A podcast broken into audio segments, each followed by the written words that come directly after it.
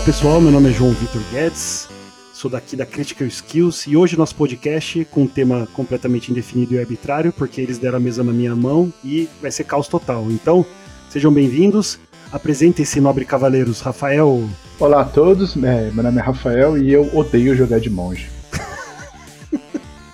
Foi um ataque bem bem assim. É, nunca jogou. Nunca não, jogou. pela classe do desconforto, cara. João, defenda-se rápido. Não, não. Vocês não estão prontos pra isso, né? Ah, meu nome é João Ricardo Vissossi e. sei lá, eu não dei nenhuma, todas são boas. Bonito. Acabou com o Rafael. É maduro, assim. É, meu nome é André e eu nunca jogo com músculo, cara. Sempre na personagem cabeçudo, cara. Por favor, explique para todo mundo o que é um personagem qualquer cabeçudo sem músculo, é isso? Cabeçudo sem músculo, cara. Geralmente é 8 de força, não consegue levantar uma pena, mas alguma coisa de bom ele faz. Né? Bom. Só fila de borboleta, cara. bom, meu nome é Vitor e eu vou seguir aqui o relator. Eu também não tenho nenhuma classe específica que eu odeio. Eu acho que eu odeio todas igualmente. Muito bom. Obrigado, Vitor. Equilibrou as coisas aqui. Exatamente, era disso que a gente precisava. Exato. Então roda a iniciativa aí, galera. Então vamos lá, hoje nós vamos falar de criação de personagem, que é um processo bem interessante, né? É, eu, particularmente, tô há muitos e muito tempo né, só jogando de mestre, ou seja, eu não estou jogando. E como mestre é muito diferente o processo, né? Porque a gente cria NPC, a gente cria personagens, e eu confesso que o processo para mim é bastante imersivo. Eu, quando crio cada NPC, eu tenho a história deles, eu tenho a personalidade, eu crio a família, eu vou tomar banho pensando neles, na história de vida. É quase que um processo obsessivo, né? Para depois os players irem lá e xingarem, não conversarem com eles ou matarem. Mas a gente. a, gente se, a gente se diverte criando os personagens, né? E agora, como player, tô vivendo outra situação. A situação de ter que criar um personagem e não ser tão obsessivo e controlador, porque senão o mestre que não sou eu, obviamente, acaba ficando limitado, né? E vocês, né? Como que é a criação de personagens de vocês? Eu vou começar com o André, então, porque o André não mestrou uma mesa até agora, né, André? Então você não tem a experiência de sonhar com personagens enquanto você dorme. Ah, não, mas a gente sonha com os personagens que a gente interpreta, né, no final das contas. Como que é seu processo? Isso depende, né? Se a gente recebe na ideia da mesa, às vezes tem alguma coisa temática, como por exemplo, uma das mesas que a gente joga que é de vilões, então a gente já sai mais direcionado para isso. É, tem outras situações em que aparece um briefing, né? De, oh, precisa de alguém para fazer isso aqui, né? Mas em geral eu gosto muito de jogar com personagens que trabalham mais a parte mental. Então classes. Como assim briefing? Briefing? Bom, depende. É, às vezes chega lá o pedido de ah, a gente está aqui com uma equipe e o aspecto que está faltando é alguém que usa magia. Então aí a gente orienta já a criação do personagem para alguma classe que tem essa habilidade, né, para deixar a equipe mais equilibrada. Você é o famoso tampa-buraco. Tipo isso. É como eu sou muito arroz de festa, é. né, cara? Eu sou facinho, né, cara, pra fazer essas coisas. Mas tem alguma característica de personalidade, alguma coisa que é fundamental ao seu personagem, que você percebe um padrão e algo que para você é muito importante? Ah, com certeza. Em geral, meus personagens eles sempre têm são mais tendenciosos a serem mais leves e serem mais mentais, né? Ou carisma, ou é, inteligência, ou sabedoria, né? Eu acho que de todos os personagens que estou jogando agora, não tem nenhum que tem força acima de 8. Um traço característico. Bom, temos aqui um representante, o representante internacional da classe de monges, nosso, nosso amigo João, né, já criou todos os tipos de monge que vocês podem imaginar, multiclasse, sem classe, subclasse, João, qual que é seu processo de criar monge? Porque não é player, personagem que você cria monge, né?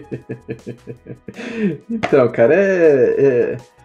Eu, eu, geralmente penso no personagem em cima de o conceito de algum, alguns conceitos de ficção que, eu já, que já existem, que eu goste muito, né? Então, eu vou criar um personagem, o último personagem que eu criei, um deles, mais recentes, eu fui pensando um personagem que era para ser uma, um mix entre o Yoda e um outro personagem de um, de um anime que eu gosto de assistir. E aí eu vou construindo o personagem em cima disso. Eu pego esse conceito e aí eu vou dando algumas questões pessoais para ele dentro do mundo, dentro do, da, da, da party que está se criando, né? E aí eu vou construindo a história dele, mas sempre deixando uns pouco de espaço para deixar o personagem se construir com a própria história, né? Mas em geral eu gosto de fazer isso, eu gosto de tentar emular alguns personagens de ficção que eu gosto, que eu já conheço, para ter um, um, ponto de caminho, um ponto de começo, né? E por que monge, João? Explica pra gente. Resolve esse dilema que o universo não nos respondeu. Ah, cara, é uma coisa pessoal, meu. Fale, Rafael. Na mesa de Kids on Bikes ele fez um monge. na de, na de Nossa, é Cthulhu é também. De Cthulhu. Nossa, queria dizer, é, cara, uma coisa é... curiosa, nessas de tapa-buraco, ninguém nunca pediu, ou não, dá pra você criar um monge aí pra para ficar legal? Por que será, né, André? Não, eu acho é, que a gente não sabe se é porque o monge não faz falta, ou se é porque a gente sempre pode contar com o João Ricardo para ser um monge, né? Isso, verdade, que, isso que no começo verdade, vocês falaram que ia ser um espaço protegido para falar sobre monge, né? Não, não, não. Obrigado, mas eu não ofendi o monge, eu só disse eu que eu não sei nada. qual é o fato, entendeu? Não, mas é, mas é, é, é que toda vez que a gente vai começar uma mesa, eu fico esperando o pessoal dizer que classe que vai. Ninguém nunca diz. Aí eu pego e vou de monge, ué. Não precisei tapar buraco de ninguém. Ninguém né? nunca então, diz monge, é isso quer dizer. Ninguém nunca diz as classes, mas tudo bem. É, cara, eu, eu, eu, gosto de jogar. Eu gosto de jogar de monge porque é uma coisa pessoal. Eu sempre gostei muito de arte marcial, sempre cresci lendo literatura samurai, literatura chinesa, literatura oriental, depois, é, cara, te juro que por muito tempo eu pratiquei kendo dentro do, do, do, do mosteiro budista que tinha lá em Maringá e adorava, cara, adorava, assim, sempre foi uma, uma, uma pira muito grande minha, assim, então dentro de. Vou jogar e vou emular personagens, cara. O cara que faz arte marcial é o que eu gosto. Era assim que eu jogava todos os RPGs online, coisas assim. Mas jogaria de outra classe também. Aqui eu não joguei todas as classes de monge ainda, todas as possibilidades de multiclass. Então, um dia eu chego lá. O céu é limite. Estão soltando outras classes, né? E aí você tem que combinar com o monge. É, tem que acabar, exatamente. Meio monge, meio é. artificer, meio. Essa eu não, esse eu não fiz ainda. O monge, meio artificer eu não fiz, mas eu vou fazer. Ah, mas tem o Gary, né? O Gary Sim. é só pegar um multiclass lá, um dipzinho lá e já era. É. é o Gary é uma coxa de retalhos, né? O Gary é um pouco. É, é. Tem esse ponto também, mas tudo bem, vai, a gente discute isso depois. Vai, toca, vai pro próximo, senão eu vou ficar falando sozinho. Tá, então você falou do monge e do quanto você gosta de artes marciais e quanto isso tem muito de você, né? Então, eu vou subentender aqui que todos os nossos personagens têm alguma coisa nossa. Só que daí tem o Rafael, que tem mais de 45 personagens criados de maneira obsessiva. Rafael, qual que é o seu processo, assim? Tem algo Olha, de você? Tem, tem uma coisa predileta? Vou falar a verdade, assim, tem vários processos, na realidade. Então, assim, por um lado eu faço o que o João Ricardo comentou, né? Eu penso, putz, eu quero pensar, eu quero fazer um personagem parecido com tal pessoa de um filme que eu gosto, tal personagem de um desenho que eu gosto, de uma história que eu gosto. Mas por outro lado, o que acontece muitas vezes é de que eu penso, putz, ia ser muito legal ter uma pessoa com tal evento na vida dela. Sei lá, ter uma pessoa que perdeu um grande amor. E aí eu crio um personagem que perdeu um grande amor ter uma pessoa. Como seria atuar com uma pessoa que, sei lá, é um, é um idoso que acha que já viveu o que tinha que viver e tá tentando passar o bastão para uma nova geração. E aí eu crio esse personagem com essa problemática. Então, eu vou criando vários personagens, cada um com uma questão central na personalidade deles. Então, é engraçado porque eu falo, eu tenho 40 e poucos personagens criados, mas todos eles têm uma backstory com alguma questão central nessa backstory. Uh, às vezes elas se repetem um pouco, mas tem alguma questão sempre justamente para eu ver como ele pode se desenvolver em diferentes mesas. Então eu tenho, por exemplo, um personagem que é o meu personagem da nossa mesa de Curse of Strahd, que ele é uma pessoa assim que cresceu achando que é amaldiçoada e ele tomou uma série de decisões ao longo do jogo que são decisões claramente erradas, mas para ele é a decisão certa. E Obrigado pelo reconhecimento. Não, claro que eu reconheço isso. Só que assim, por causa disso, né? É um personagem que tem, tem uma infância e uma história de, bom, eu fui, eu, eu, não tenho sorte, eu sou uma pessoa amaldiçoada, eu sou uma pessoa que não vai fazer a coisa certa e não vai ser, não vai ter sorte na vida jamais, então eu vou sempre por um outro caminho que não dependa disso. Então eu sempre parto desse ponto para criar meus personagens. Eu tento pensar em alguma coisa que seria interessante de desenvolver e eu coloco esse ponto no personagem. Mas vamos, vamos fazer um agora um, um confessionário rápido. Você é, você é um você é o famoso player combão, né? Que dá que comba os personagens, que adora ficar descobrindo como você é um pouquinho. Eu sou, não, não nego. Eu, eu gosto sim de ter um personagem competitivo e que não. Player vai... combeiro é a palavra. É, mais ou menos assim. Se eu fosse combeiro, eu ia ser o cara que tem 3 15 e 3 8 Eu nunca fiz isso. É o famoso min-maxer, né? Eu nunca fiz isso. Mas assim, é claro que se eu tô criando um, um, wizard, eu vou priorizar a inteligência e eu vou tentar fazer esse wizard ser o mais competitivo possível com magias boas, não vou pegar só magia de zoeira. Isso, isso é um fato. Mas o que eu tento fazer muito é assim, por mais que o meu personagem tenha, eu tento criar ele para ter instrumentos para lidar com todos os tipos de situações. Eu acho que a graça do jogo é, mesmo quando eu consigo fazer alguma coisa de bom, eu deixar o resto da mesa brilhar. Por exemplo, o meu anão, né? O meu bárbaro anão, ele consegue falar com animais e ele consegue sentir animais na natureza. Isso desde sempre. Só que tem dois druidas no grupo, né? Então os druidas, o grupo inteiro foi descobrir que eu falo com animais, acho que umas 10 sessões depois que o jogo começou, porque eu nunca usei esse poder, porque tem dois druidas no grupo, eu não preciso usar esse poder. Então, por mais que eu tenha um monte de habilidades lá, a ideia é falar, putz, olha, isso não vai ser útil, porque tem gente que faz isso melhor, ou tem gente que faz isso, tipo, como a coisa central da classe deles, eu não vou tirar isso do outro personagem. Não tem, não tem um, um pelo que eu tô entendendo, você vai criando de acordo com o backstory, de acordo com. É, é mais circunstancial a maneira que você cria, né? A graça não é o que eu penso antes da mesa, a graça é como o meu personagem vai se desenvolver na história. E você, Victor? Você que também é um, tem uma fama de ter um milhão de personagens, uma conta infinita com slots infinitos de personagens no Beyond para você é backstory, é classe, também é circunstancial? Como que é para você o processo de criar o personagem? Olha, se a gente for pensar, o Rafael é o mais novo e eu sou o mais velho, né? E a gente tá competindo para ver quantos personagens a gente tem. Mas eu, eu, eu tenho duas coisas, né, que me fazem pensar num, em uma classe. A primeira, e aí eu vou seguir mais ou menos o que o André falou, é que eu espero para saber assim o que, que, falta no grupo, né? Em duas mesas eu tive que criar um, um suporte, né? Um clérigo healer e ok, eu acho que é super legal. É, e o segundo método, que na verdade é meu principal, eu acho que eu vou fazendo combinações aleatórias na minha cabeça. E aí quando tem uma que aparece e eu falo, acho que essa vai ser legal, é a que eu penso para a próxima mesa. É um estilo meio Marie Kondo. Se essa classe, né, essa combinação Sparks Joy, então eu vou fazer. Vou fazer essa aqui da próxima mesa. É, e aí eu acabo não pensando muito no, no min-max, né? Acaba sendo muito mais da parte da, da, interpretação, do personagem. E eu vou pensar no background depois. É, acho que é uma coisa muito mais lúdica. E às vezes, né, utilitária, assim, se, se na parte tá precisando de um tanque ou de alguma coisa assim.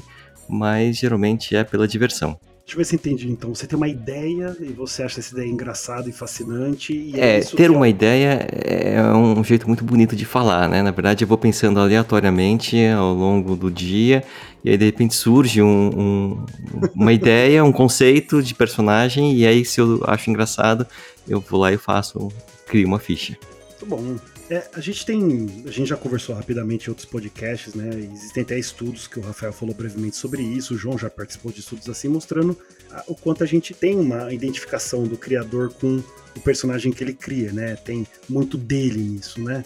Eu me lembro que o primeiro personagem que eu criei há muitos séculos atrás era basicamente o João. Né? Com, João não tinha muita coisa diferente. Você, você nem me conhecia. Ah, cara. nossa. Pô, como assim? Eu achei que tinha sido uma homenagem. É, é, quase, né? Não, não, não. Se eu, se, eu, se eu, soubesse que um dia ia conhecer ele, talvez eu fizesse uma homenagem e fizesse um monge. Mas não, eu fiz um necromante, foi o meu primeiro personagem.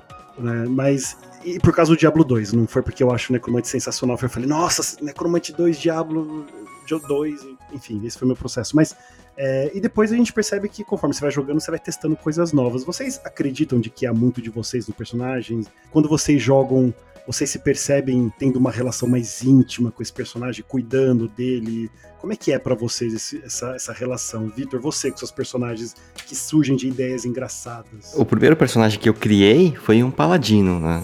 É, foi um fighter e só depois surgiu essa classe nova aí chamada Paladino. Então, eu acho que tinha muito das coisas de, de projeção, mas eu acho que a, a, partir do momento que você joga várias mesas e várias campanhas, Uh, acho que começa a ter um, um, contexto um pouco diferente, né? O, o, cuidado que você tem com o personagem. Porque eu, inicialmente o cuidado, assim, né? Eu vou cuidar muito dessa história e eu não quero que ele morra e depois, né, passa a ser se ele morrer em prol da história, vai ser muito legal e, e tudo bem, né? E aí eu não preciso mais projetar uhum. e colocar os meus ideais naquele personagem, posso criar alguma coisa que seja completamente o contrário, que eu acho que faz parte né, de você criar uh, personagens que agiriam como você não agiria, né, no dia a dia, seja porque você não pode, não quer ou acha que não quer, a gente discute isso depois. E para você, André, o quanto tem de você nos personagens? O quanto é você neles?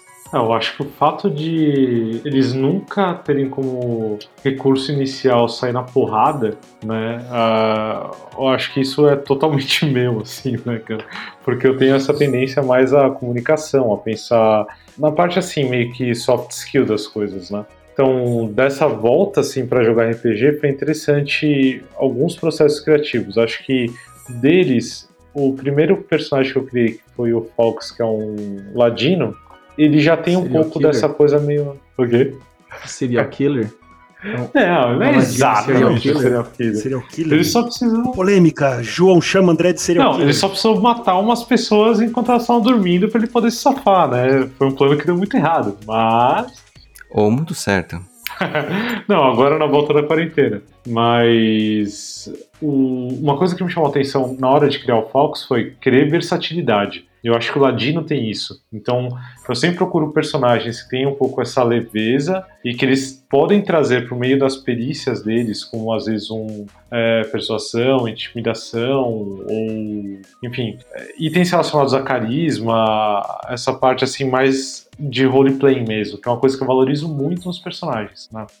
O processo criativo de background, por exemplo, do Fox, é, eu fui procurar também uma raça né, no jogo foi o meu elfo que ajudava nessa construção. E aí, no caso dele, eu peguei o fato de ser meio elfo com um background. Daí eu coloquei assim uma aventura um pouco diferente dele.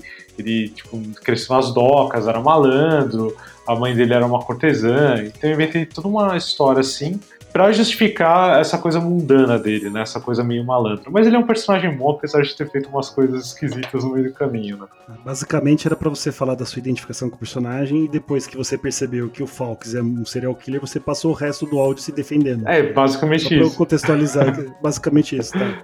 E deixa eu aproveitar, deixa aqui então, se é, você cria um personagem que evita conflito porque você é assim, polêmica. João Vitor, João Vitor não, né?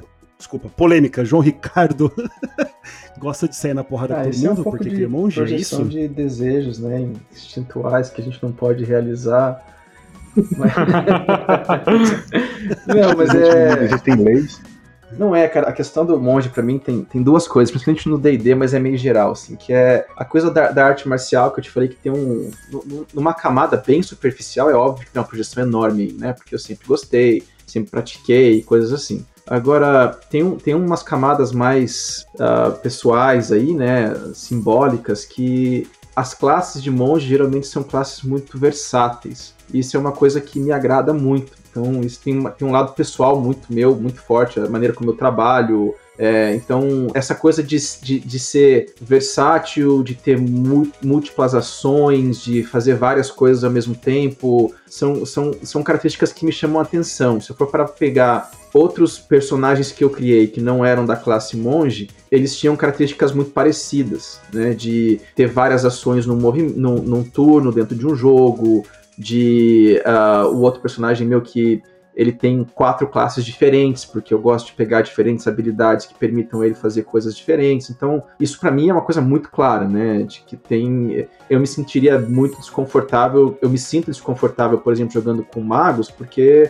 na atuação se faz uma magia e acabou. E aí, eu acho que isso é ok, isso é legal, mas para mim é chato, porque eu gosto de poder pensar a ação de uma maneira mais estratégica, de com vários elementos e tal, né? Então, numa visão clara de como que eu transmito o meu jeito de ser para os meus personagens, isso para mim fica muito, muito claro na maneira de jogar, né? João Ricardo, eu queria te fazer uma pergunta. O monge foi a sua primeira opção de personagem? Foi. Assim, quando foi. você falou, ah, vou criar um logo de cara. Na verdade, o primeiro personagem que eu criei de RPG foi o monge. Começou pelo monge, né? Foi, foi... Uhum e ficou no monge. É, isso é amor perfeito. Você é tipo encontra pinguim. a pessoa perfeita e fica o resto da vida com ela. Parabéns, João. É, não fica esses caras aí criando 45 relações diferentes, né, João? Você, né?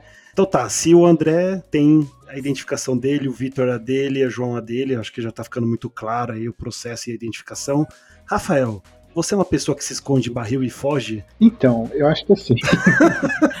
acho que dependendo da situação, assim, né? Se eu estiver no shopping e trago com uma metralhadora automática, eu provavelmente vou me esconder no barril. Não, não, não, não. Agora. Vou, vou explicar para quem tá escutando. O Rafael cria magos que cria Minor Illusion para se esconder no barril. Não, não, mas agora em minha defesa, isso era uma mesa onde eu deveria ser um vilão malvado. Então.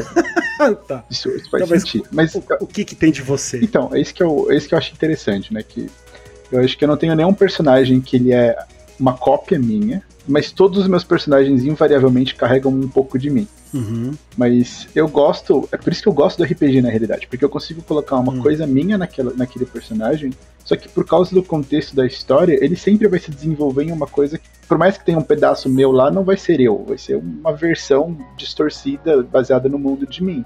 Então, é, tem um personagem que agora eu tô achando muito legal o desenvolvimento dele, que é o meu Ladino, que ele começou como um personagem heróico e ele, assim, ele continua com esse viés heróico, mas ele tá querendo construir uma, uma relação com uma personagem do, da história que não, não, de, não deveria ser para você construir um relacionamento, entende? Mas a história caminhou um pouquinho para essa direção eu também dei uma empurrada porque eu achei que seria interessante. O mestre comprou, graças a Deus.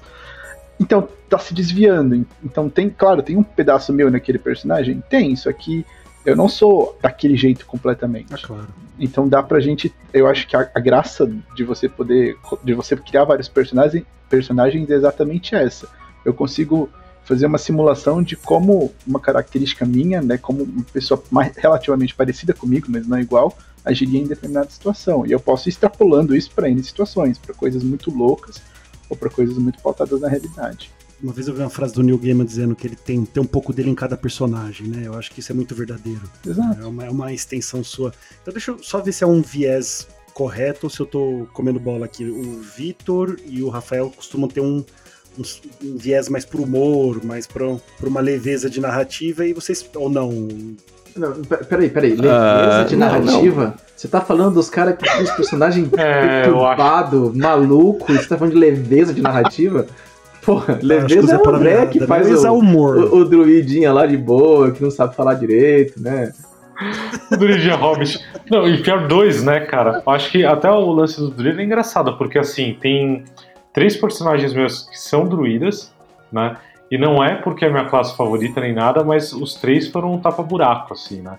Tipo, foi o Bo que é, entrou na mesa do Velmont e falaram: Ah, precisa de alguém pra ser healer. Eu falo, ah, não, não vou fazer clérigo, né? Que é mó, assim, pelo menos da época que eu jogava, não era tão da hora ser clérigo. E depois eu mudei muito de opinião. Até cheguei a fazer um multiclass com clérigo e falei, mano. Pô, é machucou, meu personagem favorito é o Ulfiger. Tô, tô aqui sofrendo, ele é um clérigo, né? Tô... Total. Então tem o, o, o Bo, que era druida, tem o Nerit e tem a Lenora no Curse of Strahd quando eu consigo ir, né? Que eu tomo vergonha nessa mesa. Mas são três personagens assim que é, desencadearam uma outra visão que eu não tinha. Era um uma classe que eu nunca tinha jogado. E saiu assim um pouco dessa zona de conforto, né? Então foi muito bom. É, é que eu falei, eu falei do, do Rafael e do Vitor de senso de humor, porque realmente o Rafael criou um personagem na mesa do João, que é aquele bardo. Qual que é o nome dele? O, o Etrigan. O Etrigan. O Vitor tem o Pope, tem o, Ken, o Kenku. Como é o nome do Kenku? É Pru. Pru. Assim, vocês, vocês costumam surgir com os personagens exóticos, assim, de vez em quando. É, é um, não deixa de ser um processo de humor, assim, de pensar o que vai ser engraçado ou não. É totalmente ao acaso. Eu concordo, é sempre pensando no, no humor, na leveza, no, na, na, bondade e numa narrativa suave. Eu acho que não tem, faz um tem outro parâmetro. Aí, é, faz, rola o não, é, acho que todos os personagens eles seguem essa linha mais sussa, mais tranquilo. Eu acho que é isso mesmo. Reflete bem a personalidade das pessoas. Eu acho que quem não, não cria personagens assim, alguma coisa não deve estar muito certo, né? Eu posso, eu, posso, eu posso rolar um insight aqui porque eu tô confuso. Vou pegar o dado pra rolar um insight aqui. Eu acho que vai muito do tema da mesa, né? O André levantou isso muito bem, que assim, o Curse of Strahd, por exemplo, ela é uma campanha green dark. A ideia é que todo lugar que você passe tem coisas que te lembram que você tá num mundo que não é um mundo legal, as pessoas que vivem nesse mundo não estão felizes, tá todo mundo sofrendo o tempo inteiro, coisas boas não acontecem lá. Então você tem duas opções. Você pode criar um personagem super alívio cômico que não vai se encaixar direito naquele mundo. E provavelmente, uhum. tipo, eu mestrando Curse of Strahd e aparece um personagem palhaço, meu, meu objetivo é quebrar esse personagem. para ele entender que o mundo não é um mundo bom. Ou vai ter um personagem que vai seguir essa linha narrativa e pensar, tá, se eu tô jogando num mundo que o mundo é uma bosta, porque é um personagem cagado, depressivo, que foi o que eu fiz. no Curse of Strahd eu criei um personagem destruído, assim, ele se acha uma bosta e toma ações pensando nisso. Mas depende da mesa. Eu nunca, eu admito que eu nunca criei um personagem. O Etrigan foi o primeiro que eu falei, não, eu vou criar esse personagem com o único objetivo de avacalhar. Eu nunca pensei nisso. Mas alguns personagens meus acabam chegando nesse ponto de qualquer forma. Pô, vou falar, você falou da mesa do Curse of mas eu fiz isso. Eu, a, a Lenora é exatamente isso, né? Porque a Lenora é a cigana catita, né? Então eu criei uma druida que ela tem uma mania de ser é, meio cigana. Uma das primeiras cenas dela, assim, eu não lembro quem foi. Acho que foi até outro personagem, não foi? Que ela chegou e falou assim: Ah, deixa eu ver sua mão, né? Ela veio assim, foi, ela, foi muito boa a cena. Ela pegou assim a mão, né? E todo mundo sério, porque até então foi a primeira cena da personagem. Aí eu falei: Deixa eu ver sua mão. Aí ela começou: Hum, eu diria que você. É, deixa eu ver. Ela dá uma cuspida na mão do personagem e fala: Eu diria que você deveria de parar de acreditar nessas coisas, tá ligado? E quebrou já, né, cara? É uma mesa séria, né? Tipo, rolando negócio Exato. Dark. Foi muito bom. Vou fazer assim, a gente tá falando vários nomes, vou fazer uma, uma dinâmica muito rápida aí. Peguem três personagens que vocês têm e que vocês mais gostam. Três, né? Eu vou dar um exemplo. Eu vou citar três meus rápidos. Eu tenho o Ulfiger, que é o clérigo. Eu gosto muito dele. Obviamente o Velmon, que foi totalmente acidental. O Velmon era pra ser um vilão, virou um personagem na mesa do João, é um necromante. Tem o Stennis, mas aí eu vou falar mais dele sobre depois do desconforto, né? E eu tenho atualmente o Bardo, que é o Minotauro, que é bárbaro, mas o nome dele é Bardo porque ele quer ser um bardo. Então vai desde o Ulfigar, que seria um personagem mais de suporte, que tem uma, uma. Acho que talvez seja mais pro cômico. Acho que todos eles têm um ar mais cômico, mas acho que o Bardo é mais escrachado, né? Que é mais absurdo. Três personagens, assim, vocês falaram alguns. Quais são os três que mais marcam vocês atualmente? Rafael.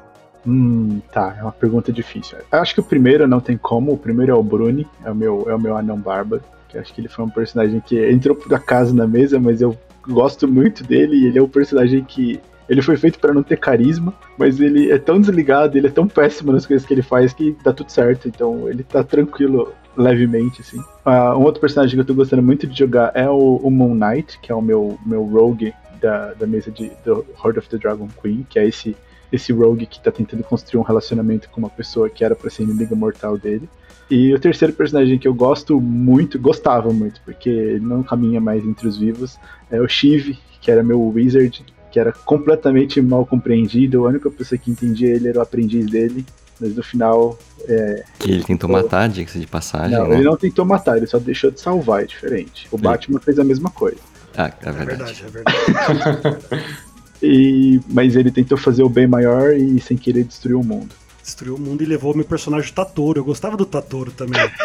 Você, levou... você, não falou o nome dele, você não gostava. É assim não, não, não. Eu falei três, eu falei três, mas eu nem consegui jogar com o Tatoro, né, meu? O Tatoro durou quatro, cinco sessões e morreu, né? Porque o do Tatoro é o Ranger Torto, né? Que fala. Você assim, fez um Ranger, cara. Eu fiz um Ranger, você acredita? Caraca, e eu, ador... e eu adorava ele, o Tatoro, só que ele morreu junto com o Shiv, psicopata que destruiu o mundo. João Ricardo, fala pra gente aí os seus três monges favoritos. É, eu fiquei pensando aqui, cara, eu, eu gosto muito de todos, cara, não tem, mas é. Eu, eu, tenho uma, eu tenho uma pira também que. Eu tô chegando no DD agora, depois de muitos anos querendo jogar, né? E eu tô chegando numa fase do DD que ele já tá. Os, os, mais saudosistas, né? Tipo o Rafael, apesar dele ser um moleque de idade, ele gosta do DD de uma época que ele nem conhecia direito, né? Reclama disso eu adoro o fato de você ter várias raças bizarras para jogar, sabe? Então, Sim. eu sempre crio personagens com raças bizarras, assim, que eu acho que eu, eu acho divertido, eu acho mais fantasia, assim, né? Então, um dos que eu, um dos que eu adoro de jogar, acho que talvez seja um, um, dos que eu mais gosto de jogar, é o Mioda, que é é um personagem Grung, que é a, a raça que são os sapinhos, né? Que são sapos uh, meio humanoides, assim. E, como eu falei, ele é, ele é um monge da, do tipo Kensei, que é, um, é, um, é uma das classes de monges que usam, a, aprendem a usar várias armas, né? Então, ele é meio que um arsenal ambulante, assim. Ele carrega um monte de arma com ele, arma maior do que ele, etc. E o negócio dele é descobrir armas novas e mostrar que ele é forte, grande, etc. Porque ele é de uma raça que é meio que estigmatizado e tal. Então, pô, eu adoro jogar com ele, cara. E é, e é um personagem que é, tem ficado bem mais complexo do que eu esperava e acho que tá muito divertido jogar com ele. Outro personagem que eu adoro jogar, que não é um monge, é o Gary, que foi o primeiro personagem que eu criei depois que a gente começou a montar essa. voltar a jogar nesse, nesses últimos anos. Que eu tentei emular um, um, um treinador Pokémon ali, né? E aí ele é um personagem que ele tem ele tem quatro classes até o momento. Ele é ele, ele começou ele começou patrulheiro, aí depois ele virou artífice, depois ele virou druida e agora ele tá virando bruxo, né? Por quê? Porque cada classe, nos comecinhos da classe você consegue ter um companion, um familiar, um algum tipo de animal que daí ele, ele, enquanto atributo, não tem nada. Ele não, não importa o atributo dele, porque ele não faz nada. As únicas coisas que ele faz é através dos animais que são os, os companions dele, assim. Então, puta, ele é divertidíssimo de jogar, cara. É divertidíssimo de jogar. Ele é um gnominho meio, meio maluco, meio ingênuo, mas inteligente, assim. Então, é, puta, ele é divertidíssimo, cara. Uh... Vou deixar um adendo aqui de que quando ele falou um que não é monge, acho que todos os monges dele sentiram uma pontada no peito, assim. Né? Onde quer que eles estejam, eles sentiram, tipo... É que ele não é monge ainda. Ainda, ainda tem mais duas Pois é, classes aí. Pois é, pois né? é. Não, mas puta, tem e, e, um, um que eu tenho gostado muito do próprio desenvolvimento dele é o, o Mando, que é um personagem que ele começou clérigo, um clérigo todo sisudo, assim, que nunca saía da armadura, ele era até meio antissocial tal, e ele tá entrando numa crise com a crença dele e tá indo pro caminho monástico, obviamente, né? E vai virar uma, uma claro, multiclasse com claro. monge. E tá sendo muito interessante jogar com esse personagem, porque ele é um personagem que não é muito bom de trato social, assim, então pra mim é super difícil ficar fazendo um personagem que às vezes é, é mais incisivo, mais mal educado, mais direto, porque é uma coisa bem diferente de mim, assim, né? Como vocês podem ver que eu falo para c... e parei. Nossa, que. Peraí, peraí, cala aí, cala aí. Não, mas são, mas são esses, cara. Eu podia falar de todos, adoro, adoro os meus monges todos, cara. Vocês já viram aquele seriado Sopranos que acabava assim também o seriado? A cada capítulo ele tava falando e acabava assim, né? Então, mas ó, eu gosto tanto dos meus monges, cara, que eu já tô criando um, um universo paralelo que existe um mosteiro, que todos eles vêm do mesmo mosteiro e eles se conhecem. Pô, tá divertidíssimo isso, cara. Tá divertidíssimo isso. Todos os colegas que jogam comigo nas mesas são todos NPCs no meu mundo pessoal, no meu mosteiro. O importante é você ser feliz, né, João? Vitor, seus, seus personagens aí que atualmente você mais está se divertindo. Ah, putz, eu também me divirto com todos, né? Assim, eu vou falar do, do Lornax, que foi o primeiro personagem que eu criei no meu retorno à quinta edição, pulando da segunda pra quinta, que é um Warlock psicótico, não psicopata, ele é psicótico. Eu acho que eu gosto muito de jogar com, com o Pope, que é um Warforged, né? E ele é uma criança, né? Assim, ele tem a inocência, né? 8 de inteligência e 20 de sabedoria, criança dourada.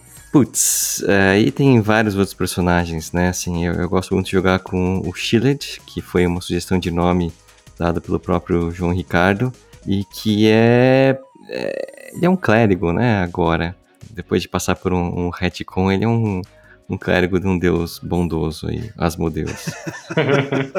O sarcasmo do Vitor, pra quem escuta, deve ser tão confuso, né? Mas vamos em partes. O Pope, ele é um Warforged que tem a certeza de que ele é um anão, né? É, porque ele foi criado por anões e ele, ele acha que ele é um anão, né? Afinal de contas, ele se identifica como um anão e ele tem a cultura de um anão. Pra ele, ele é um anão, apesar de ele ter 2 metros e 20. É um anão com gigantismo. Né? É, é o maior anão do mundo, mas é um Ah, anão. É, E que se assemelha ao Baymax. e que se assemelha ao Baymax, né? Ele tem o shape do Baymax. E o Shiled tá numa missão bondosa de destruir o mundo, não é isso? O Chilete, ele, né, dentro dos meus personagens bonzinhos, ele tem a missão divina de conseguir trazer cada vez mais eh, seguidores e, e carinho pro, pro deus dele, que ele carinhosamente chama de Asmodere.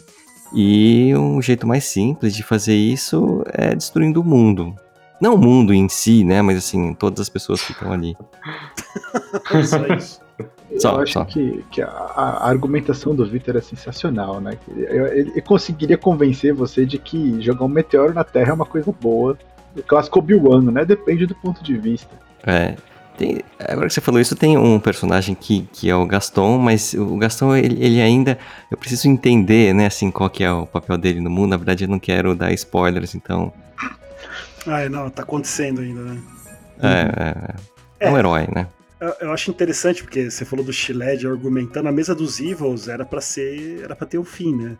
E o Victor tá tão determinado em seguir a carreira com o Shiled e destruir o mundo que eu falei, não, vamos continuar e vou ver até onde eles vão. Eu vou. Vamos que vamos, vamos ver, né? Veja, eu não quero destruir o mundo em si, né? Assim, eu quero eliminar os seres vivos. Tá, não, desculpa. É, o mundo aí pode continuar. E André, você, seus três personagens druidas favoritos. Você tirou sarro do monge do João, mas eu tô vendo um padrãozinho aí, tá? Só pra deixar. Ah, mas é porque você sempre falou, precisa de um healer, precisa de não sei o quê. Vou fazer clérigo. Mas assim, André, o fato de precisar de um healer não significa que você tem que criar um healer. Ah, mas é que eu sou bonzinho, né, cara? É que na real, cara. Não, tem uma coisa muito engraçada, né, cara, que eu entro muito na pilha, né? Eu, eu, sou um cara que se adapta muito fácil, assim, às coisas e às vezes sirvo de combustível para algumas situações, assim, né? Tá lenha na fogueira. E aí o João Ricardo tava falando dos personagens dele e tem alguns que rola muita química, né, com os meus personagens. Então, o primeiro personagem que eu vou falar é o Falks, né, que tá na mesma mesa do Loronax e do Gary. E, mano, colocou o Falk junto com o Gary, mano, a situação do capeta, cara, porque os dois tacam fogo em tudo, né, cara? Tipo, começa a roubar, começa a fazer coisa pra plantar. São endiabrados os dois, velho. E o Falks, ele é um ladino, Arcane Trickster, então foi a primeira vez que eu trouxe um pouco de é, magia para um personagem foi bem legal, ficou bem versátil, que é essa característica assim que eu gosto muito. O segundo personagem que eu vou falar e que eu acho que talvez seja o meu favorito da, da atualidade é o Yatan, cara. A mesa do Bad Guys, cara, é a minha mesa favorita, assim, hoje, tá? Sem querer sacanear ninguém por conta da narrativa. Assim, eu acho que a gente evoluiu tanto, que era uma história que tinha uma premissa meio que um heist, né? Então era todo mundo contra todo mundo e de repente virou um esquadrão suicida e evoluiu muito lá dentro, né? O Yatan, ele é tipo um Shadow Sorcerer, então ele é um feiticeiro junto com um clérigo, né? E ele foi inspirado no Berlim do, do Casa de Papel. E então ele tem um complexo meio de grandeza, meio de líder, assim, estranho, né? E ele é meio pavão também, então é um personagem muito engraçado. E o terceiro que eu vou falar acho que o Nerit, né? Que o Nerit também ele é super presente. E falando do Mioda é outro, né, cara? Que é o maior problema sério, né? Junta os dois lá, o Nerit com o Mioda tem um problema, ou é, junta com o Stennis. Eu acho que eles não têm um problema, não. Eles têm uma solução, né? Eles estão. É, eles estão. Eles têm uma solução para todas as coisas que acontecem. Exato, exato. É só pra gente fechar essa parte de questão de personagem, né? E a gente só encerrar com a parte do desconforto, para ficar claro pro pessoal, né, que tá escutando. É background. É, como eu falei para vocês, desde que eu deixei de semestre para jogar, para mim tem sido um desafio, né? O Stennis foi excesso de background que criou um grande problema, coitado pro Rafael. E os outros personagens. E aí a minha proposta tem sido diminuir o background. Eu acho que eu levei tão a sério que eu criei o Bardo. E o Bardo, o background dele é que o irmão dele falou: vai ver se eu tô na esquina. Ele foi e nunca mais voltou, porque ele tá em busca do irmão dele. Esse é o background dele, né? E é um personagem bonzinho e tal. É, e dentro dessa proposta, como é que, o que, que é importante para vocês? Como é que é a criação de background? Tem um, para vocês o quanto mais melhor? Vocês pensam em tudo? Vocês pensam nos detalhes? Ou vocês preferem deixar mais na mão do mestre? João, você com seus monges aí, que já criou um monastério, uma família, primos terceiro grau. Eu, eu acho esse ponto muito importante porque uh, quando a gente cria o personagem, tem toda a parte uh, numérica do personagem, né? Atributo, que habilidade ele vai ter, coisas assim. Mas o que dá corpo, né? O que dá corpo ao personagem é, é, é a história dele, né?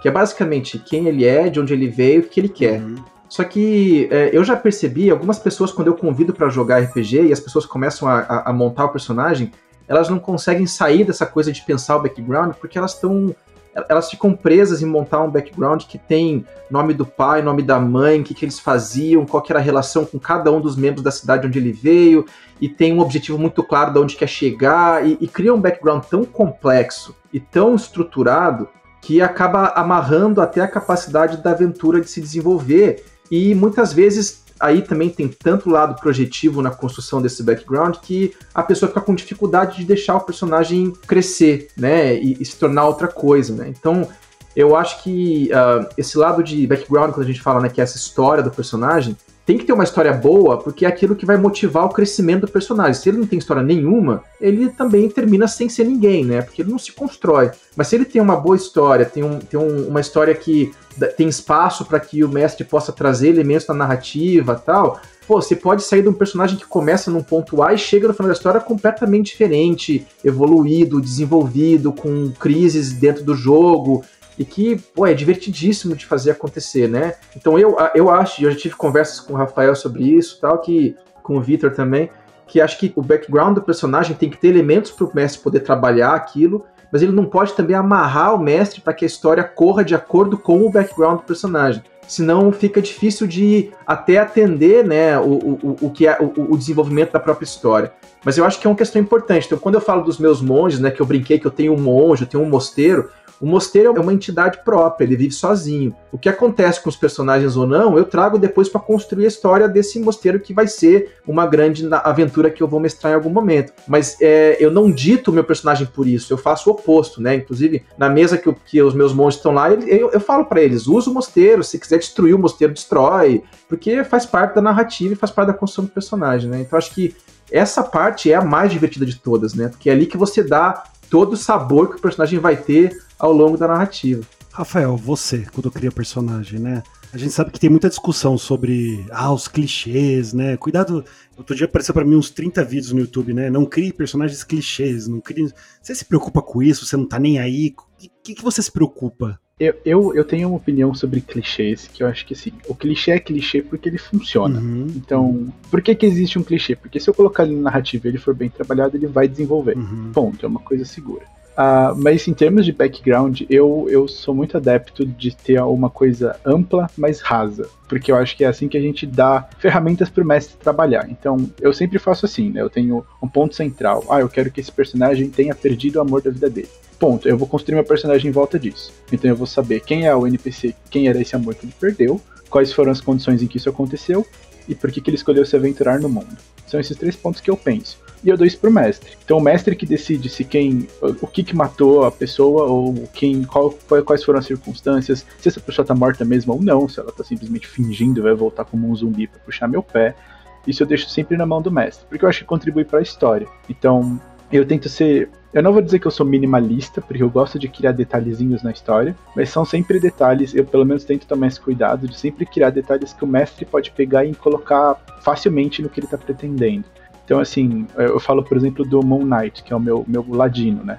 A ideia dele é ser como se fosse uma espécie de Batman, né? então Moon Knight é a identidade secreta dele, ele tem um nome verdadeiro e ele tem uma persona como um nobre numa cidade do mundo. Só que assim, isso é por cima. Se o mestre quiser decidir como é a minha relação com outras casas nobres, é depender do mestre. Se as pessoas conhecem ou não a minha fama no mundo, é depender do mestre. Tudo isso eu deixo na mão do mestre, porque eu acho que facilita como ele leva o jogo dele.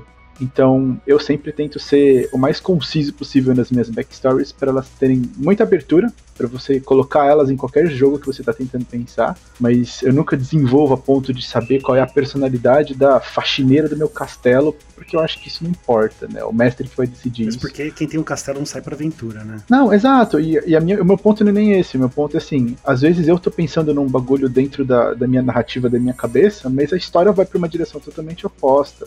Tipo isso, eu, quando eu criei o Moon Knight, eu não imaginava que ele ia tentar dominar a líder do exército inimigo ele ia tentar conquistar a líder do exército inimigo. Mas agora é o que ele tá tentando fazer. Eu, eu nunca passaria pela minha cabeça isso, mas agora é onde estamos.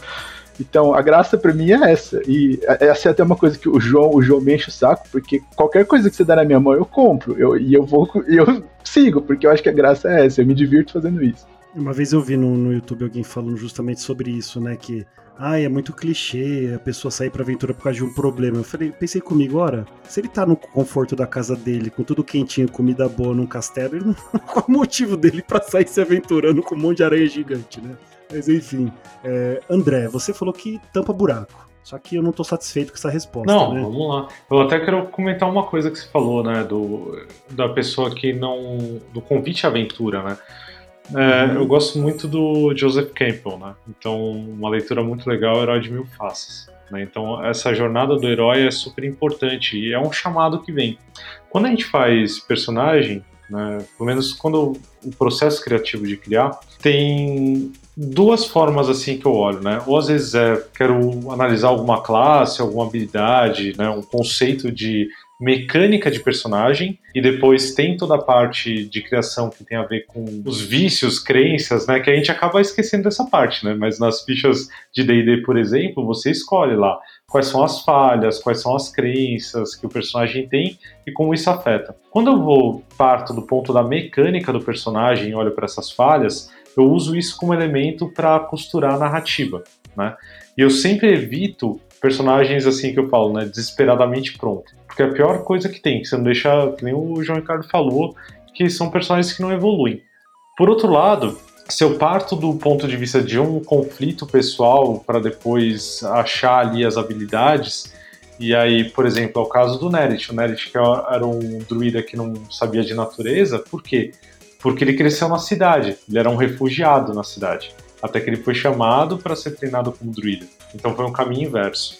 É uma coisa assim que tem que deixar evoluir e entender mais ou menos. Não precisa ser uma coisa muito profunda dentro do background, mas precisa entender mais ou menos como o seu personagem interpreta o mundo para, em situações que ele vai ser colocado na aventura, ele interagir de acordo. Isso que deixa mais rico o personagem, para não deixar uma coisa flat, né? Fica, ah, não, beleza, inimigo, vou atacar. Então, ele ter uh, motivações que vão é, fazer com que ele pense diferente, haja diferente, converse de uma forma diferente, crie laços também. Fala aí, te satisfez a resposta agora ainda não? Eu, eu, eu tô satisfeito com a sua resposta. Eu tô satisfeito ah. bastante, porque agora você conseguiu é, mudar aquela percepção de tampa-buraco, né? Então a classe para você pode ser uma coisa, pelo que eu entendi, uh, de acordo com a necessidade do grupo, mas tem todo um processo do background, toda Sim. uma importância, né? E eu queria só comentar uma última coisa, né? Que eu acho que também, às vezes, pode ser um elemento legal. A gente pensa no clichê, mas a gente, como o Rafael falou, né? O clichê, ele funciona. Agora, tem uma outra coisa também que são, às vezes, os arquétipos, né? Às vezes, coisas que são universais, que estão no nosso inconsciente coletivo, que a gente incorpora né, nos personagens para poder criá-los, né? Sim, com certeza. E Vitor, você que é junguiano, quais são os arquétipos que você incorpora nos seus personagens? A todos, né? Arquétipo do caos. É, na verdade, quando a gente pensa no, no, no eu, né, penso no background, acho que a primeira coisa que eu penso assim, qual é, é seria o motivo para esse personagem sair da casa dele ir para uma aventura que vai arriscar a vida e né, não fazer isso sozinho, continuar num, num grupo. E aí pode, pode ser uma história trágica, mas a história do Pope, por exemplo, é que ele não envelhece, então todo mundo que ele conhece morreu e ele resolveu sair para explorar o mundo, encontrou umas pessoas legais que estão ajudando ele e de repente ele se depara com né, uma coisa muito mais mais importante que é talvez né, a destruição iminente do mundo. Então aí ele tem um motivo para ir. Mas pode ser um personagem psicótico que a única coisa que ele quer fazer é ajudar as pessoas a descansarem para sempre. e aí, coincidentemente, isso acontece muito fácil perto desse grupo. Então ele está acompanhando esse grupo porque né, é um caminho mais tranquilo. E aí Uh, os detalhes da história ficam um pouco a cargo do mestre, né? Se, se o mestre ele me pede para completar com mais detalhes, eu completo se o mestre fala assim, não, pode deixar em aberto que eu vou encaixar aqui no meu background, é, na, na, na, minha história, né, na minha campanha, eu deixo ele, é, ele cria o que ele quiser e eu sigo junto. Eu queria fazer uma pergunta então, porque acho que a gente está explorando esse lado e talvez dê para puxar isso, João, para o desconforto que a gente que você quer finalizar. Mas é, podia até o Vitor falar um pouco sobre isso, exatamente por ele ser um junguiano, né? Que eu acho que existem umas camadas de projeção aí, nos, na, principalmente na questão do background, que vão além de serem apenas características minhas que eu coloco no personagem que eu escolhi, né? É, será que você podia falar um pouquinho sobre esse lado mais projetivo, que vem mais da, da própria questão de pensar lá, desde a, do quanto a gente trabalha o personagem como uma projeção do nosso mito de herói, e o quanto que nessa, nas crises do personagem a gente trabalha, às vezes, até elementos pessoais ali dentro. Você pode falar um pouquinho disso? Ah, posso, né? É, acho que assim, né? Quando a gente pensa no, na, na, coisa do, dos arquétipos, né? É, a gente não pode cair na armadilha de achar que, ah, eu tenho um, então eu vou ser o monge né, não querendo interpretar, mas se a gente tivesse uma pessoa que só é, agisse como um monte de gente pode falar que ele está indo atrás de alguma coisa, né, para completar, ou é o contrário, né? Assim, essa é a zona de conforto, é o que eu acho mais legal, é o que eu acho mais divertido, e aí personagens que saem muito disso me geram um desconforto. O que eu acho que é ok, né? Assim, é, é, é um jogo, é para ser divertido, é, a gente brinca, né, que vai criar a mesa do desconforto para todo mundo jogar com personagens que, que não gostam de jogar, mas a gente está tornando essa experiência como uma coisa divertida, né? Olha, vamos tentar fazer isso. Porque se eu sou obrigado a jogar com alguma coisa que eu não me divirto, eu não vou fazer isso, né? E aí eu acho que tem diferentes motivos para as pessoas elas se engajarem, né? Eu posso tentar é, jogar com um personagem que é muito parecido comigo, e aí eu vou trabalhar aquilo tendo né, o anteparo do, do jogo, como né, alguma coisa para eu poder elaborar a situação, ou eu posso justamente falar assim, eu quero fazer um personagem diferente porque eu quero dentro de um ambiente seguro, né, dar vazão aos meus, né, aos meus impulsos mais primitivos e sair por aí destruindo mundos, matando pessoas, sei lá, é, usando um mojo. para sempre, né? Exatamente, né? Assim, esse tipo de coisa. Tentando fazer coisas e é legal, né? É, agora, todo mundo tem isso, né? Todo mundo tem todos esses arquétipos. Quando alguém fala assim, olha, não, não, eu não, não faço personagens maus, ou eu não tenho isso, ou eu não. É, isso é um mecanismo de defesa, né? Assim, você pode até não trazer para mesa e ok, isso é respeitado, mas a gente pensa num contexto né, psicoterápico, é, todo mundo tem, né? Os arquétipos estão aí para todo mundo. Então vamos falar do desconforto, né? Acho que é um tema interessante, a mesa do desconforto, né? Desconforto do quê? Desconforto para quem, né? O que, que é o desconforto? O desconforto é a classe, o desconforto é a raça, o desconforto é o background, né? Eu acho que é um tema interessante. Eu vou puxar pro próprio Stennis, que tem sido um desafio para mim, né? Que é um personagem que eu criei como NPC. Pensei num baita background é, é, profundo para ele, porque ele não foi criado para ser um personagem de uma mesa de outra pessoa. Ele foi criado para ser um personagem da mesa que eu era mestre. Aí eu resolvi jogar com ele, mas o Stennis tem um problema que ele causa transtornos na mesa. e eu descobri que para mim criar transtornos na mesa não é uma coisa muito fácil. Eu sempre tentei criar personagens que ajudam, mesmo se fossem personagens malvados, ajudam ao coletivo, né, de alguma forma, é, independente se for bom ou mal, né? E para vocês, assim, é, tem algum personagem, algum desafio, algum personagem que vocês não conseguiram seguir, algum personagem que vocês ainda têm dificuldade de se encontrar com ele, de se ajustar, de falar, pô, será que é essa personalidade? Será que é isso? E vocês conseguem entender o porquê, seja background, seja classe, seja o que for? João. Então, eu acho que todos eles demoram um pouco para você achar um ritmo, né?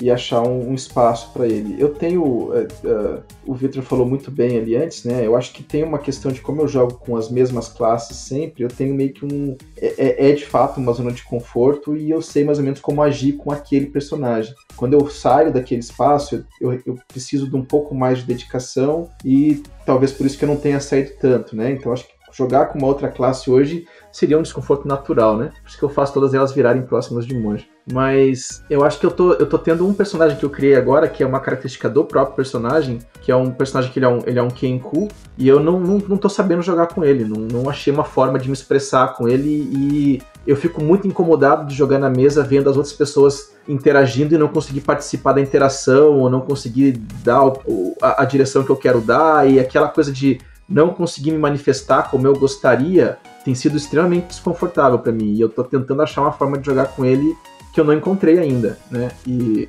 uh, essa é uma experiência muito clara para mim, porque o Kenku tem uma coisa de que ele não fala, ele só repete, né? Como um papagaio, assim. Para mim tem sido bastante desconfortável tentar me expressar como ele sem poder ter a liberdade criativa de falar, né? E você, André? O meu personagem de desconforto, esses não iam adivinhar, cara, mas era o Bo. Eu dei graças a Deus que, tipo, o, o João Ricardo ele pensou um dia em inventar uma história que o Mioda achou um druida na. Não, como era? Ele achou um é. lobo na floresta, matou o lobo, ele se transformou em homem, e aí a gente inventou que esse homem era o. Pô, foi a melhor coisa que aconteceu, cara. Aí eu fico pilhando. Nossa, pra caramba, velho. Porque assim, o Bo, ele foi esse tapa-buraco, né, do Reader. É, mas eu nunca consegui encaixar ele muito bem porque eu cheguei na mesa no meio do caminho, né? Então era uma coisa meio estranha porque todo mundo tinha vivido aquela história já e eu, beleza, tava lá, tava acompanhando. Tô esperando agora a volta dessa mesa porque eu criei um outro personagem para ela, né, pegando esse gancho da morte do Bo, que aí eu já acho que ele vai ter, vai engrenar um pouco mais fácil, né? Ele foi pensado para a mesa, ele não foi lá para tapar um buraco. E você, Rafael? Olha, é, eu acho que em termos de classe eu consegui ser um pouco eclético, né? Eu jogo com jogo com clérigo, eu jogo com mago, eu jogo com paladino, eu jogo com rogues. A minha favorita ainda é o cast, são os casters. Eu, eu tenho esse viés, sim, eu adoro wizards. Eu acho que Wizards são as melhores classes do jogo, mas eu consigo jogar com os outros, pelo menos eu acho, né? Os colegas que estão abanando não com a cabeça podem dividir as suas opiniões. a gente vai deixar para outro mas... dia isso. Assim, eu realmente tenho essa dificuldade com o monge, não, não, não vou negar, e eu não sei, não sei se é porque ele tem muitas opções, como o João Ricardo mesmo falou, e eu me sinto meio sobrecarregado por isso, ou se é porque eu sinto que eu não tenho muito impacto, justamente porque o monge é aquele personagem que ele precisa de um momentum, né? Ele vai ficando. É tipo uma, uma, uma, bola de neve, né? Ele vai ficando cada vez mais agressivo, mas ele começa bem menor que os outros. Eu te ajudo, Rafa, eu te ajudo. Mas assim, em termos de classe, eu agradeço, é, o, o Gort tá esperando, mas acho que em termos de classe é por isso. Agora, de não me sentir confortável com o personagem, acho que a única vez que isso aconteceu foi com o, o Borkut. Mas não porque eu não me sentia no personagem, mas foi porque acho que foi a mesma situação do Bow, né? Eu entrei, eu peguei o bonde andando, né? Eu entrei uhum, no meio da mesa, eu não conhecia as pessoas. Então, eu tava, não era só a inibição do personagem, mas eu também estava um pouco inibido como pessoa, porque eu não conhecia ninguém, não sabia o que eu podia falar ou não. Então eu fiquei um pouco meio que para trás. Aí ele morreu, graças a Deus. a morte, uma das mortes dar... mais legais da história do. RPG. Não, foi a morte mais imbecil do jogo, cara. O cara tropeçou caiu no infinito. Uh, mas aí eu consegui trazer o Bruni, que o Bruni é um personagem que tá marcado nas pedras da história, né? Acho que jamais esquecerei do Bruni. É, menos o André, o André não sabe quem é o Bruno, isso é muito triste, André. A gente faz um crossover. A gente tem que fazer um crossover, porque o Bruno é muito bom. Mas, assim, eu, eu vou muito no que o Victor disse. Eu acho que, independente da, da classe, de ser uma classe que não me agrada, pela história, pelo desenvolvimento do personagem, eu ia acabar me divertindo de qualquer forma. Vitor Otani, para você encerrar com chave de ouro aqui. Não, eu, eu não concordo com o que vocês falaram. É isso, Brincadeira. Isso aí. Ia ser um final muito legal, diga-se de passagem. É, na verdade, é, é, acho que assim, né? Se a gente pensar na, na classe do desconforto, eu vou falar para mim mesmo, né? O, o, que eu tinha falado antes da, da questão do personagem. Eu acho que o que traz né, a, a vontade de jogar é eu conseguir criar um personagem que ele tá dentro de um, de um contexto e na história dele faz, né, vai fazer sentido ele seguir naquela aventura. Se por um acaso, né, o personagem ele, né, eu não consigo dar é, esse, esse motivo para ele, é, eu fico pensando assim, o, que me impede, né, de pegar esse personagem é, e voltar para a vila e abrir uma taverna com o dinheiro que ele ganhou na primeira aventura e, e ficar lá, né? Então eu acho o desconforto para mim não tá no na classe, apesar de ter em várias classes, cada dia surge uma classe nova, né? É impressionante. Então, apesar de terem várias classes que eu não joguei ainda, eu acho que o desconforto tá em ter um personagem que não, não tem motivação, ou pelo menos a motivação dele não se encaixa dentro do grupo, né? De repente o grupo tem a motivação, uhum. o personagem não se encaixa. Por sorte, isso não aconteceu ainda, então eu não passei por esse desconforto, né? Muito bom. Bem, a gente não tem muito mais tempo, a gente falou pra caramba hoje, né? Mas eu acho que a gente tem que encerrar então com uma mensagem bonita, uma mensagem de otimismo, esperança para toda a humanidade, que também não concorda que monge é uma classe boa. Então, para vocês que, que estão dentro desse. Desculpa, João, é brincadeira. A gente. Alguma mensagem aqui, gente, de esperança, de alegria, de bondade? Não. Não.